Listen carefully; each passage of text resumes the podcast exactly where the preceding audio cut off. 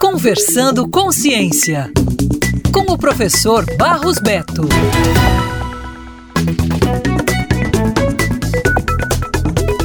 Terapias celulares mostram-se promissoras e são a aposta de médicos e cientistas no tratamento de doenças degenerativas. A base dessas pesquisas são as células troncos, em especial as mesenquimais, que são células adultas indiferenciadas com grande plasticidade, que é a capacidade de reorganização das redes neurais, produzindo qualquer tipo celular necessário num processo de reparação, potencializando assim as terapias de reabilitação neurológicas. Ou seja, essas células poderão ser treinadas para aprender uma função que foi perdida. A célula mesenquimal é de fácil extração, pode ser retirada da polpa dentária, do tecido gorduroso, da medula óssea. É uma célula de fácil obtenção, pode ser retirada do próprio indivíduo para o tratamento sem a necessidade de transplante. São células muito conhecidas na medicina por conta dos tratamentos dos cânceres hematológicos. São muito seguras por já serem aplicadas na medicina há décadas. As pesquisas com célula-tronco podem auxiliar, por exemplo, na recuperação da memória da doença de Alzheimer, na regeneração dos sinais motores da doença de Parkinson, no transplante da medula espinhal para o paralisado por trauma raquimedular. Podem também ser usadas para o tratamento quimioterápico de tumores. Elas serão injetadas e se distribuirão pelo tumor, liberando o quimioterápico precisamente dentro do tumor.